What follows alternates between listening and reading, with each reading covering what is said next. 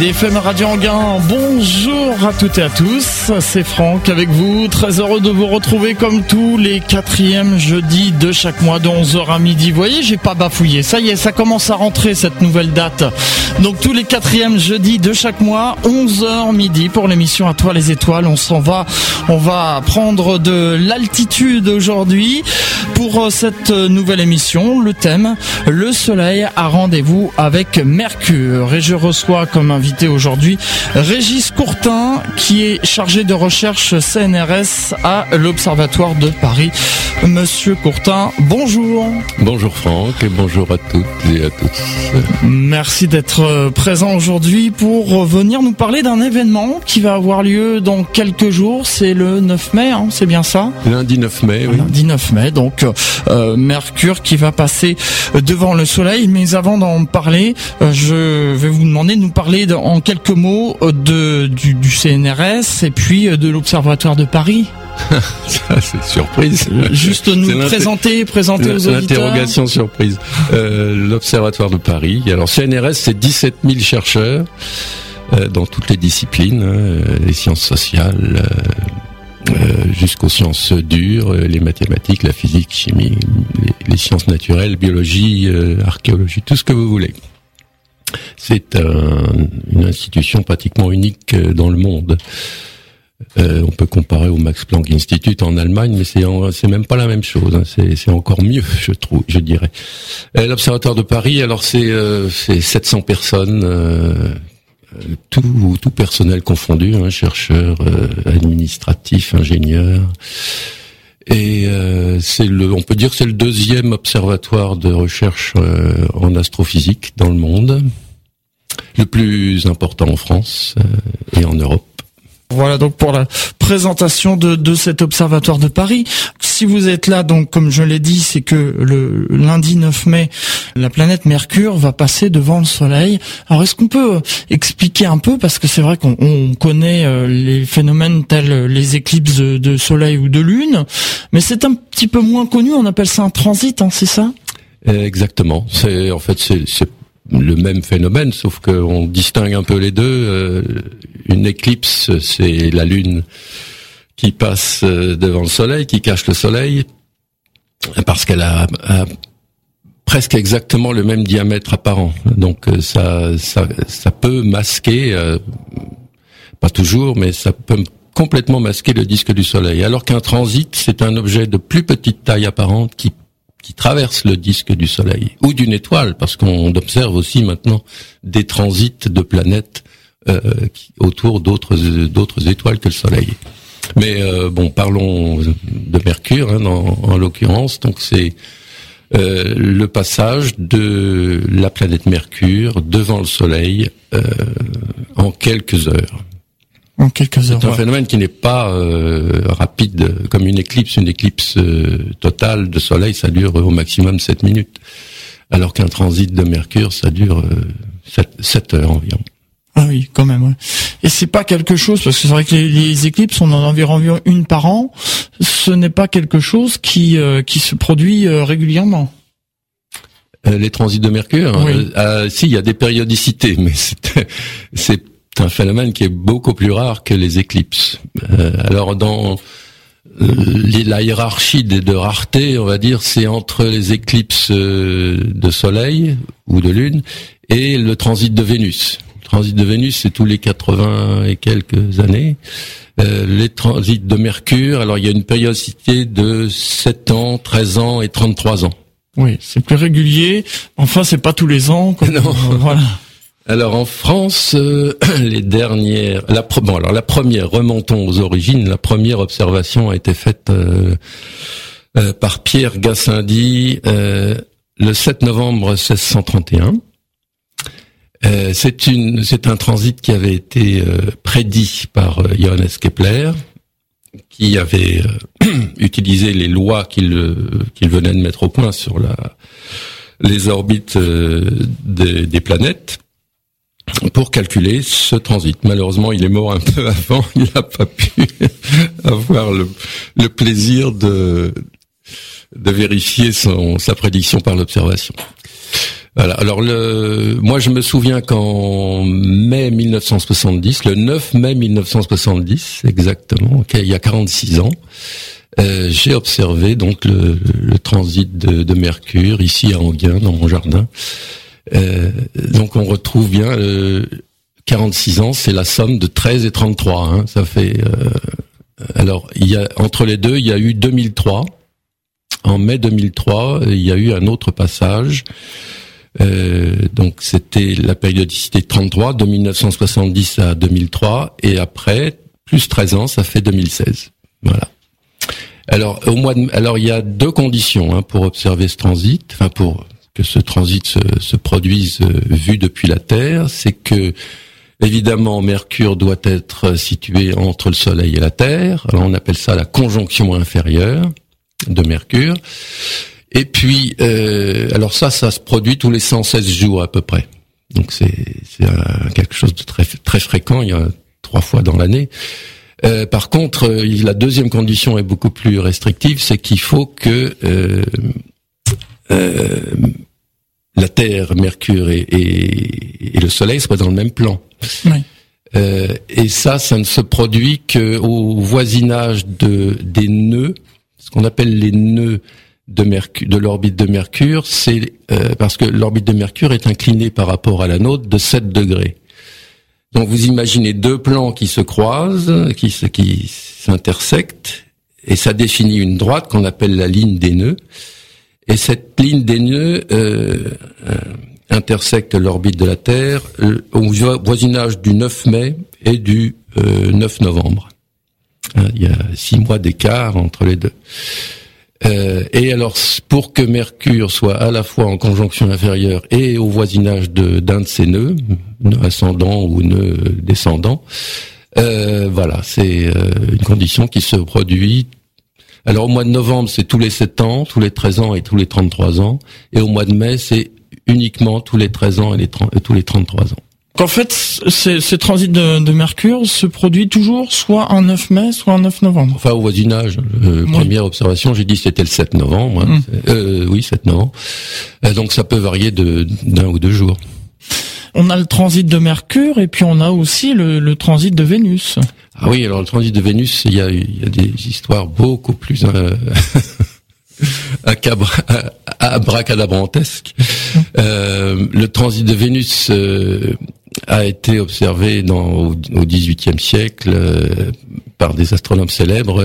Alors c'était on avait trouvé ce moyen pour estimer les distances à l'intérieur du système solaire, en particulier la distance Terre-Soleil qu'on avait, dont on avait une mesure très approximative jusqu'au XVIIIe siècle. Et grâce à ce transit de Vénus, euh, on a pu, par triangulation, on a pu déterminer précisément cette distance. Euh, à partir du XVIIIe siècle, on a fait plusieurs expéditions euh, assez rocambolesques en Sibérie, en Inde, etc., etc.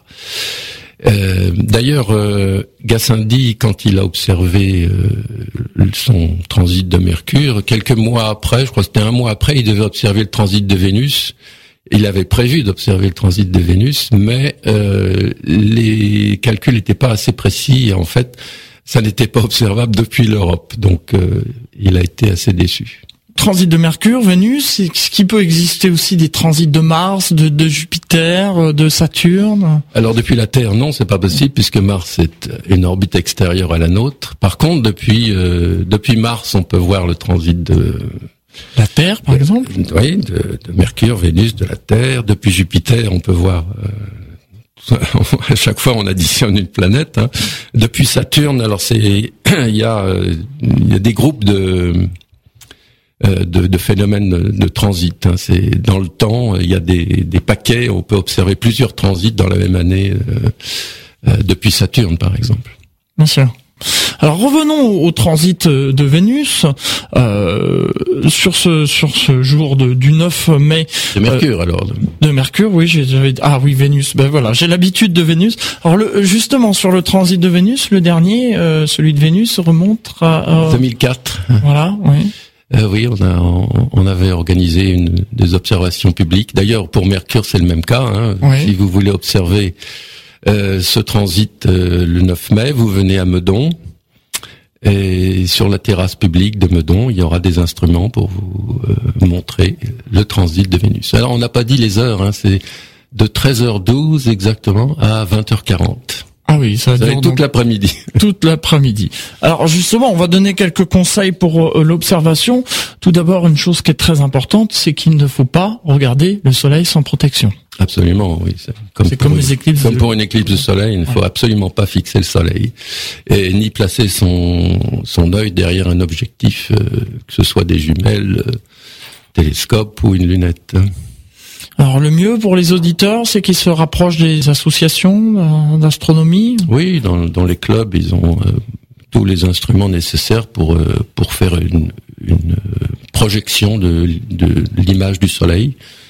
il y a aussi des des instruments portatifs très pratiques qu'on appelle solarscope ou vénuscope dans certains cas. Là, on pourrait l'appeler mercuroscope. Oui. Euh, alors c'est euh, peut-être un peu tard pour le commander parce que les délais de livraison ça doit être un peu, ça coûte environ 50 euros. C'est un, un montage en carton avec un objectif et grâce à cet objectif on peut projeter l'image du soleil sur euh, sur l'écran. Alors on le dirige vers le soleil en fait et on a une projection du, du soleil sur un sur un support. Oui oui, par il y, y, a une réflexion interne et sur l'écran euh, en carton, vous avez une image du, disque de soleil, environ 12 cm. Et vous pouvez suivre la, la progression de, Mercure, qui fait à peu près un millimètre, euh, sur ce disque de 12 cm. Voilà donc euh, sans danger. On va en reparler dans quelques instants. Restez avec nous. Pour l'heure, on va marquer une euh, pause musicale avec euh, le groupe Douce France. Et on se retrouve juste après pour la suite de cette émission à toi les étoiles. À tout de suite. IDFM 98 FM 11 heures passées de 19 minutes. C'est l'émission À toi les étoiles, comme tous les quatrièmes jeudis de chaque mois. Je vous rappelle que mon invité est Régis Courtin, chargé de recherche CNRS à l'Observatoire de Paris. Le thème de cette émission aujourd'hui, le soleil a rendez-vous avec Mercure. C'est un, événement qui va se produire le 9 mai prochain. Et puis je voudrais corriger un petit oubli que j'ai fait tout à l'heure en début d'émission.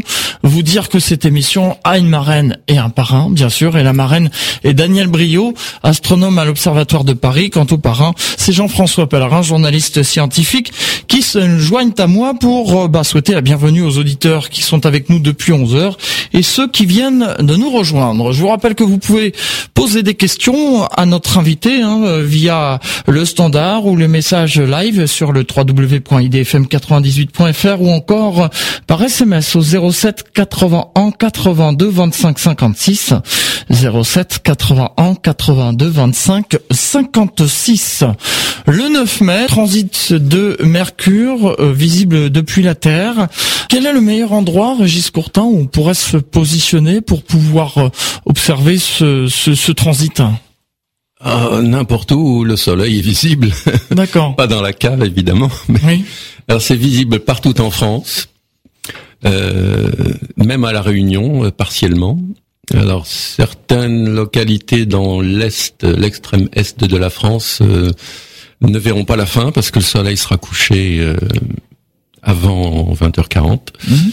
Mais sinon, euh, c'est vraiment n'importe où en France, aux Antilles, à la Réunion, vous aurez au moins une partie du phénomène. Alors selon les mêmes créneaux horaires, non, il faut, je, crois qu'il faut tenir compte du décalage horaire, hein, parce que les horaires que vous avez donnés, ce sont des, horaires locaux. Hein. Euh, oui, alors en temps universel, donc ça fait, euh, que je dis pas de bêtises, ici c'est 13h12, donc ça fait 11h12, 11h12 oui. en temps universel. Voilà, jusqu'à jusqu'à 18h40 temps universel. Donc vous rajoutez deux heures en France et puis euh, dans vos pays, euh, voilà, vous rajoutez respectivement. Euh. Alors j'aimerais qu'on reparle un peu des, des, des protections puisque on a évoqué tout à l'heure avant cette pause musicale, mais je, je tiens, je vais insister un peu lourdement hein, puisque c'est important qu'il ne faut jamais observer le soleil à l'œil nu.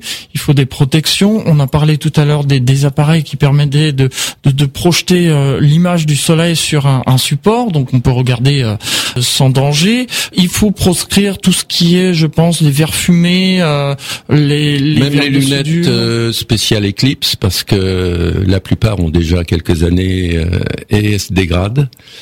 Euh, donc euh, au bout de quelques années, elles sont plus protectrices du tout.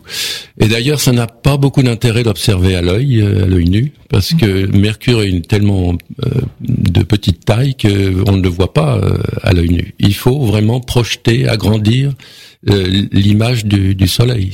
Si vous avez une projection qui fait 15 cm de, de diamètre, vous avez une mercure qui représente un millimètre de diamètre. Donc c'est euh, déjà difficile euh, à voir sur l'écran.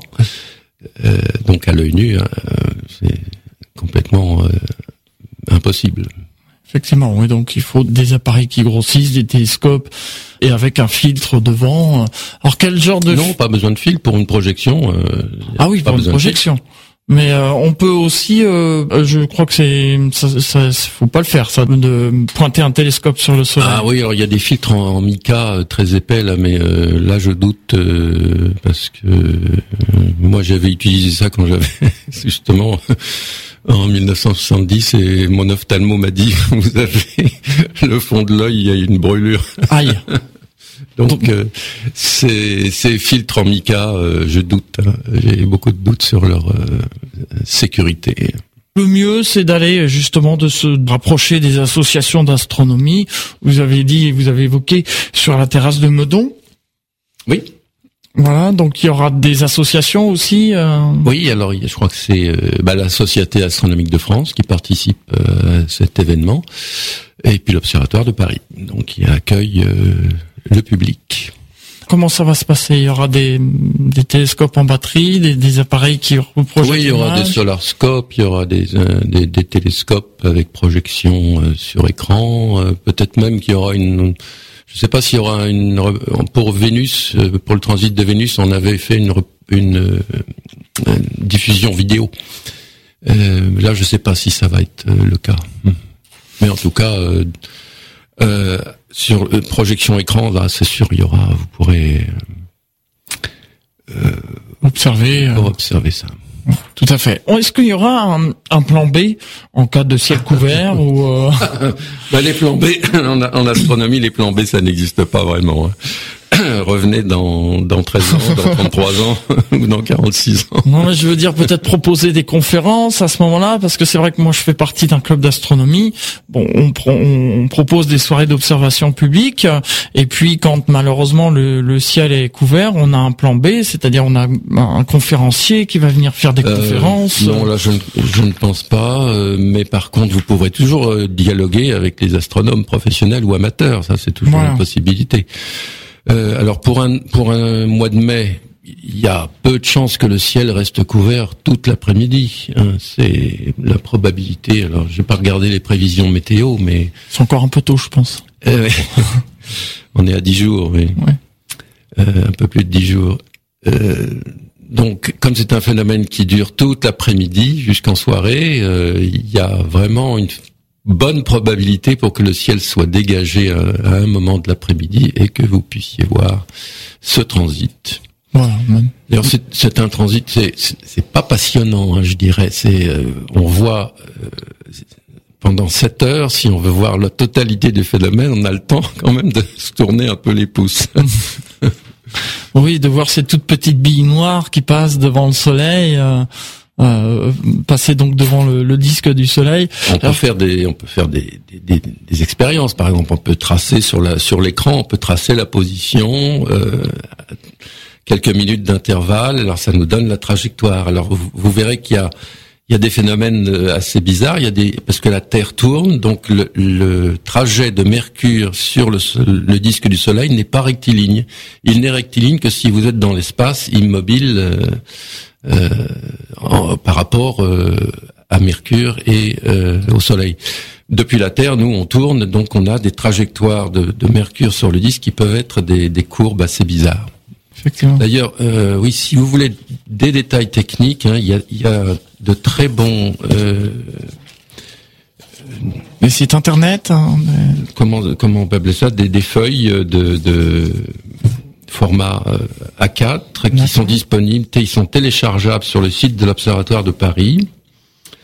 Alors il y en a trois sur le transit de Mercure, je crois, et, et trois autres sur une mission spatiale qui va être lancée dans deux ans, qui s'appelle Bepi Colombo et qui a pour destination Mercure, l'orbite de Mercure. Alors c'est très didacticiel, hein, donc euh, Oh oui, c'est très bien fait. la planète Mercure en 10 questions, d'où vient le nom de Mercure, à quelle distance du Soleil se trouve Mercure, voilà, etc. Plein de, plein de questions et réponses évidemment euh, sur ce document téléchargeable sur Internet. Le site c'est www.obspm comme Observatoire Paris Meudon Hein. Voilà. Et puis donc, euh, oui, effectivement, les documents sur euh, la. Dès la, dès la première page, vous avez euh, un gros pavé qui vous dit euh, observation du transit de Mercure. Voilà, avec euh, tous les renseignements euh, que vous souhaitez avoir. hein. Je vous rappelle que vous pouvez poser des questions à notre invité euh, via les messages live au 07 euh, 81 82 25 56. Ça, c'est les SMS et les messages live, c'est sur le site internet www.idfm98.fr. Toujours sur euh, sur cette planète Mercure, ce transit de, Mercure. Lors du transit de Vénus, je sais qu'il y a des expériences qui avaient été menées. Est-ce que là aussi, on va profiter de ce transit pour euh, pour mener des expériences? Pas à ma connaissance. De, vous dire des expériences euh, euh, de de recherche Oui, en voilà. astrophysique Oui. en astronomie fondamentale, non, il y a, Hmm. en fait, il y a plus grand chose à apprendre euh, de ce, de ce genre de phénomène. On a vraiment exploité au maximum la précision euh, euh, maximum qu'on peut atteindre depuis la Terre. Maintenant, euh, si on veut creuser un peu plus, on envoie des sondes spatiales. Par exemple, la sonde de Bepi Colombo va faire des expériences de, euh, alors de d'études de la planète elle-même, mais aussi des expériences de physique fondamentale, euh, puisque vous savez que dans la théorie de la relativité générale, l'orbite de Mercure est soumise à un- une précession euh, du périhélie, euh, due à la force de gravitation du Soleil, mais dans le, contexte de la relativité générale, ce périhélie n'est pas fixe et il a un mouvement de précession. Et la sonde va vérifier euh, ce, cette prédiction de la théorie euh, générale de la relativité, et avec une précision qui sera sans doute euh, meilleure que ce qu'on a jusqu'à présent. Qu'est-ce qu'on appelle la périhélie? Le périhélie, c'est le point le plus proche euh, de Mercure euh, par rapport au Soleil, sur son orbite. Est-ce qu'il y aura une baisse de luminosité euh, lorsque Mercure va passer devant le Soleil Ah oui, en, en- en théorie, oui, En il y en a une, hein, euh, puisque Mercure va cacher une portion, une infime portion du disque du Soleil, donc ce sera pas mesurable euh, à l'œil ou avec des instruments euh, lambda, je dirais, mais si on a un, un instrument très précis, alors on peut mesurer à quelques pour mille la variation de luminosité. C'est d'ailleurs cette technique qu'on utilise pour détecter des planètes une des techniques euh, pour détecter les planètes autour d'autres étoiles. Voilà. Il y avait un satellite euh, français qui s'appelait Corot, euh, qui a volé pendant euh, plusieurs années et qui a détecté ainsi des centaines, enfin, je dirais des dizaines de planètes extrasolaires ou exoplanètes. Un autre satellite américain, celui-là qui s'appelait Kepler, euh, on a détecté euh, 2000 ou enfin quelques milliers. Elles sont pas toutes confirmées, mais euh, Ça veut dire que si on s'il y avait des extraterrestres euh, loin d'ici, ils pourraient, en ayant le- les mêmes appareils, détecter le passage de Mercure devant le Soleil et, et détecter une, une légère baisse de luminosité de la planète, du, Euh, du- du Soleil, pardon. en principe, oui, absolument. Euh, alors Mercure est quand même tout petit. hein, c'est la plus petite planète du système solaire, 4700 et quelques kilomètres de diamètre. euh, et donc, euh, par transit, on a euh, nous, pauvres humains, on a on a plutôt tendance à détecter des super euh, Neptunes, euh, euh, enfin, Des, des grosses planètes. des exo-Neptunes, des exos. euh, alors il y a quelques exotères quand même, mais euh, Actuellement, on en est à la, euh, à la limite d'environ 5 masses terrestres. C'est déjà pas mal. Mais alors, pour Mercure, il faudra attendre encore. 5 masses terrestres, c'est-à-dire 5 fois la, la Terre, c'est Oui, ça oui. On va s'interrompre quelques instants, le temps d'une nouvelle pause musicale, et euh, puisqu'on parle de, de, de soleil, de lune, mais auparavant, euh, je voudrais quand même revenir sur une petite euh, question, euh, Régis Courtin, sur euh, par rapport au, au transit de Mercure. Si on loupe, si malheureusement la météo est mauvaise et qu'on ne peut pas observer ce transit de Mercure, je crois que le prochain a lieu dans trois ans, c'est ça? En 2019, oui. Alors, j'ai la date exacte. Je vais vous retrouver ça. Alors 2019, donc euh, le, le prochain. euh, Le 11 novembre 2019. 11 novembre 2019 et puis on pourra donc observer encore ce transit de, de Mercure si on n'avait pas pu le, le voir cette fois-là. Voilà, on va, Et ensuite, 13 ans. Il faudra attendre 13 ans. 13 novembre 2032. 2032. Voilà. C'est ce qui est bien avec la, la mécanique céleste, c'est que c'est vraiment euh, voilà, il y a C'est pas bien de- calé. c'est bien calé, il n'y a pas de retard. Non. on va euh, d'abord écouter Phil Collins avec un, un morceau et puis on se retrouve juste après pour la suite de cette émission. À toi les étoiles, à tout de suite.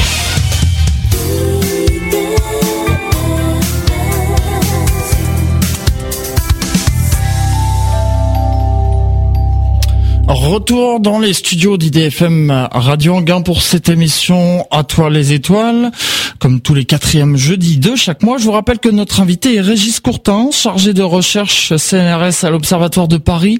Le thème aujourd'hui, le soleil a rendez-vous avec Mercure. C'est un événement qui va se produire le 9 mai prochain et qui sera visible tout au long de l'après-midi, hein, puisqu'on le disait avant cette pause musicale, ça va durer quand même 7 heures.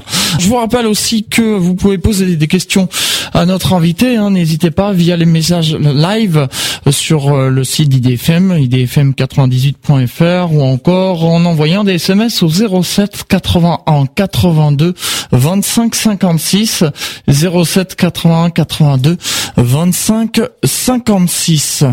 Régis Courtin, j'aimerais savoir euh, maintenant euh, sur cette planète Mercure, vous disiez avant cette pause musicale qu'on la connaissait bien, euh, il y a eu euh, des sondes qui se sont posées sur cette planète. euh. Pardon, elles ne sont pas posées, mais elles étaient en orbite. euh, Alors la première sonde, c'était Mariner euh, 10 en 1973-74. Alors elle, av- elle avait, euh, on n'était pas, euh, les moyens de propulsion n'étaient pas extrêmement sophistiqués à l'époque, donc euh, elle a fait deux passages euh, à quelques mois d'intervalle. hein. donc déjà, c'était remarquable parce que c'était la première mission où on utilisait euh, ce qu'on appelle l'assistance gravitationnelle d'une planète pour piloter un engin dans le système solaire. En l'occurrence, on avait utilisé Vénus pour ralentir euh, la sonde euh, de manière à ce qu'elle se rapproche euh, du Soleil D'accord. et, et de Mercure. C'est l'attraction de Vénus qui. Oui, c'est Vénus qui l'a freinée euh, de manière à modifier son orbite et qu'elle puisse se diriger ensuite vers Mercure. Et euh, donc ça, ça c'était euh, remarquable euh, parce que c'était les, les débuts de l'exploration du système solaire dans les années 70. Euh, et donc euh, cette sonde Mariner 10 a effectué deux survols euh, pas très rapprochés de, Mercure. Donc on avait on a réussi à euh, photographier cartographier un peu environ 70% de la surface. Il manquait des régions importantes comme les pôles, je crois, et donc c'est ça qui a motivé la NASA pour concevoir une, nouvelle mission à 30 ans d'intervalle. Donc, euh, qui a, c'était la mission Messenger, euh, qui, alors, les dates précises, je ne m'en souviens plus très bien, c'était la fin des années euh, 2000 jusqu'en 2015.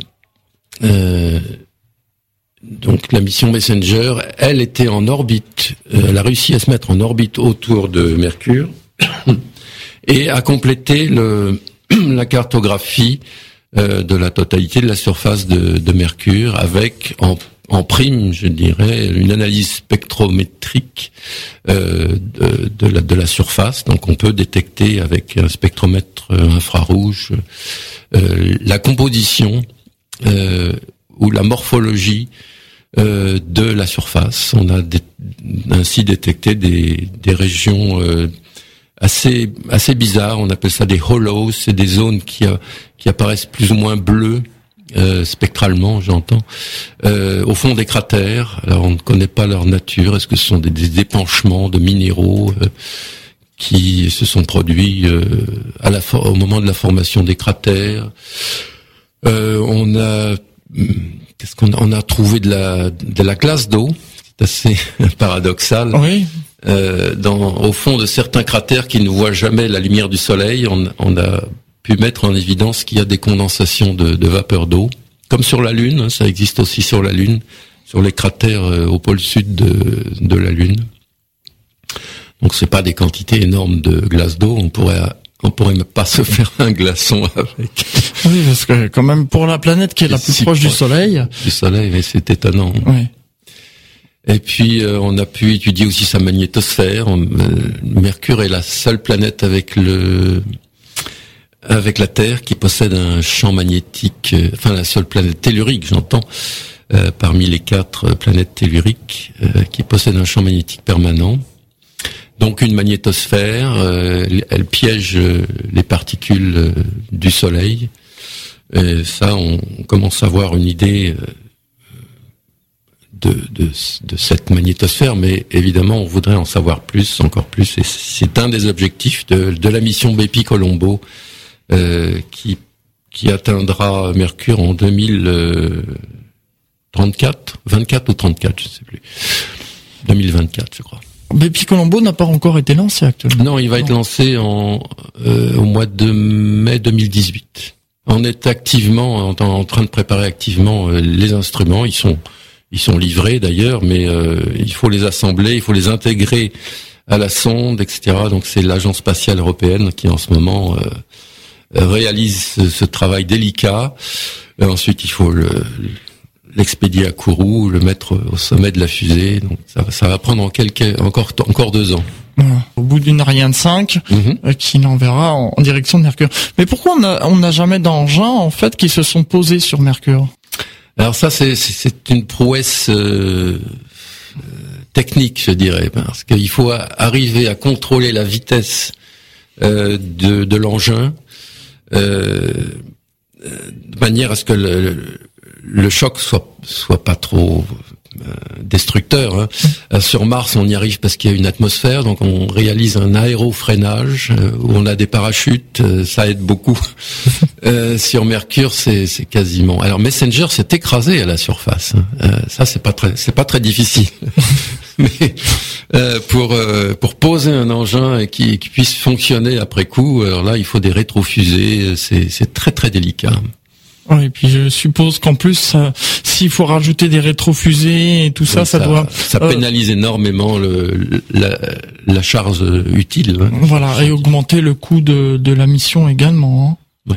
Bepi Colombo, qui sera lancé en 2018, qui va mettre quand même 6 euh, ans, Six ans pour arriver euh, jusqu'à jusqu'à Mercure. Pourquoi c'est si long? Parce qu'il se sert justement, comme vous expliquiez tout à l'heure. Ah oui, il faut faire plusieurs tours, le, plusieurs fois le tour du, du Soleil pour s'approcher progressivement, à modifier l'orbite. Euh, alors je, je sais pas exactement s'ils vont utiliser Vénus comme pour euh, Mariner 10, c'est possible, euh, parce que c'est une technique très très bon marché.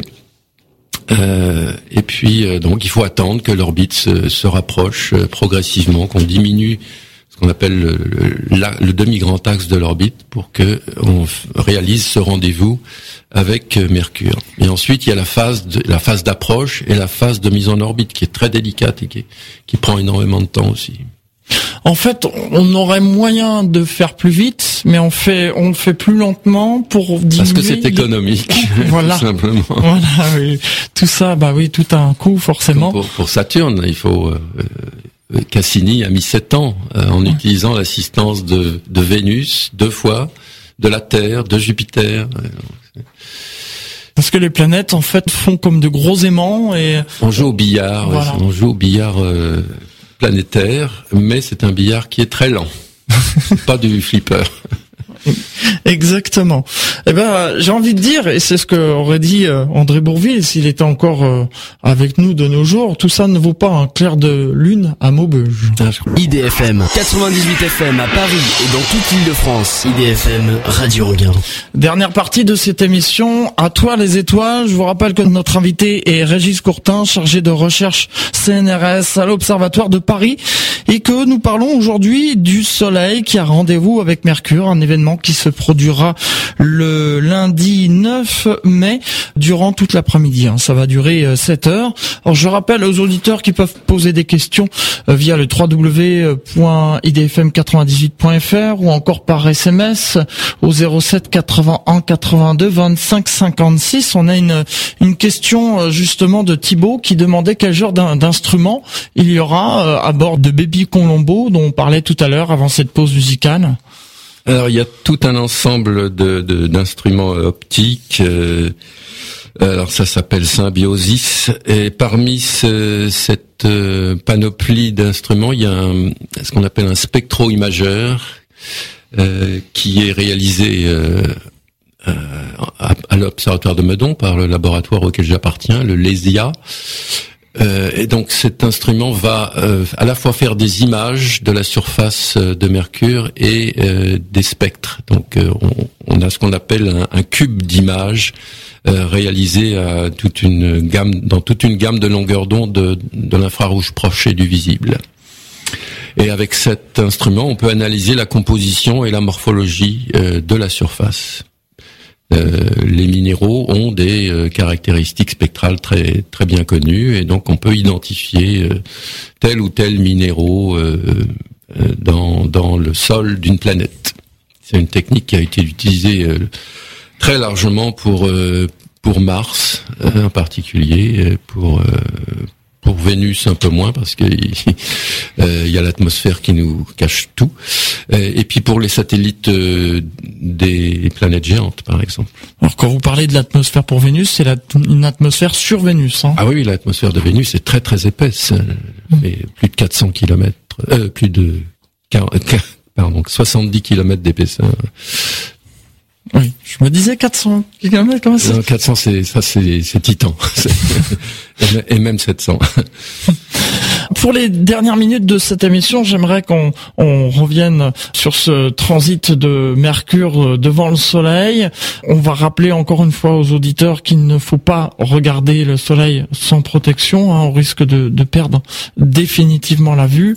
Euh, le conseil qu'on peut vous donner, eh bien, c'est euh, et qu'on vous donne d'ailleurs, c'est d'aller voir euh, au niveau des clubs d'astronomie qui organiseront des journées portes ouvertes à cette occasion.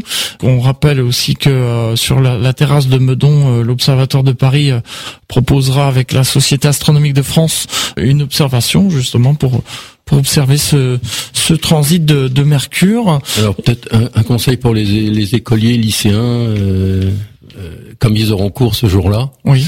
peut-être ils peuvent se rapprocher de leur prof de physique, demander à ce qui peut-être une petite séance d'observation parce que dans la plupart des lycées maintenant, je crois qu'il y a, il y a des, des instruments d'observation. Hein. Oui. Pas tous, mais euh, certains. Quoi. Alors, en espérant quand même, parce que c'est vrai que c'est dommage quand il y a eu, par exemple, je, je connais un, de mes amis qui, son fils avait 9 ans à, l'époque de l'éclipse totale de soleil du 11 août 1999, et on avait cloîtré les élèves dans l'école avec interdiction absolue de sortir pendant l'éclipse. C'est absurde. Oui. Voilà parce que justement ils avaient peur que les enfants ne regardent les, le soleil sans protection. Je pense qu'en expliquant bien aux enfants que c'est bah, dangereux. Oui, c'est l'instinct de conservation euh, il va, faire son effet. Hein. Si on leur dit c'est très dangereux, ils vont pas le faire. oui. Vous proposez justement pour vous à l'Observatoire de Paris pour les pour les enseignants euh, quelque chose euh, Ils peuvent venir, par exemple, des classes peuvent venir sur. Ah oui oui oui bien sûr, bien sûr. Alors il faut prévenir à l'avance. Enfin non, à, Meudon, c'est même pas la peine de prévenir parce que la, la, terrasse publique est accessible à tous. Donc, si vous venez avec un groupe, euh, vous aurez euh, accès, euh, comme comme tout le monde, à l'observation. donc, alors c'est, je sais que c'est difficile pour des professeurs d'organiser parce qu'il faut organiser le déplacement, il faut les autorisations, du rectorat, etc. Mais c'est tout à fait possible. C'est tout à fait possible. Il n'est pas encore trop tard. Donc voilà, s'il y a des professeurs qui nous écoutent, eh bien, euh, lancez dès lundi les formulaires, les, voilà, mettez la machine la en démarche. La démarche, voilà. Merci de m'avoir aidé. Je trouvais plus le le mot. Pour terminer, euh, Régis Courtin, sur ce transit de Mercure, euh, quelques mots encore euh, qu'on n'aurait pas évoqués. On a de cours. on a presque tout dit. Hein. On a presque tout dit. Voilà. Après, il reste plus que bah, l'observation, quoi, et profiter en croisant les doigts qu'on ait euh, pour qu'on ait une belle journée. Mais comme on disait, hein, on, rappelle, comme on sera au mois de mai, bon, on n'aura peut-être pas non plus une journée complètement couverte toute la journée. Donc, on, peut rappeler peut-être l'adresse pour télécharger les, les fiches didactiques oui. Donc c'est www.obspm.fr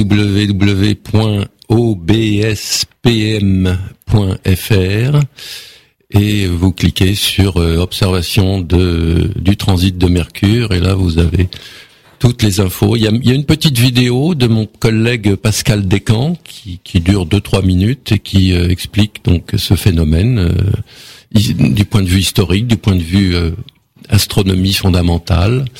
Et puis vous avez ces fameuses euh, fiches techniques à, télécharger. Pascal Descamps qu'on salue au passage. Voilà.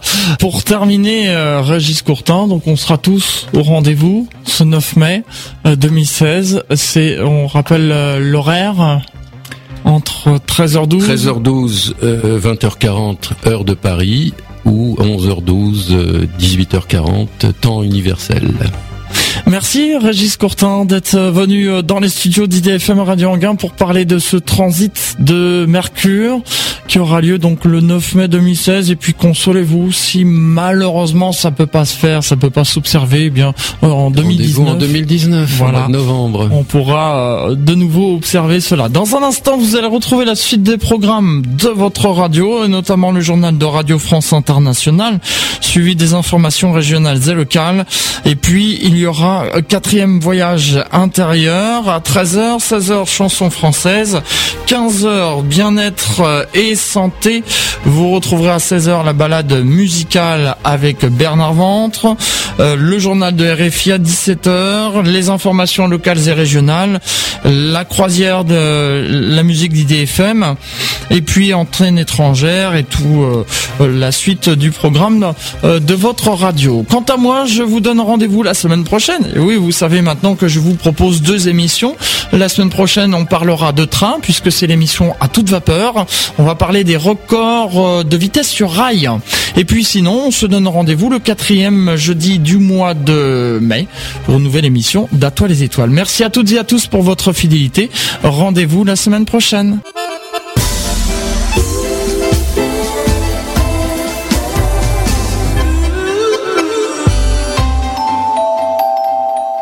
Bonjour, ici Jean-François Dupaquier.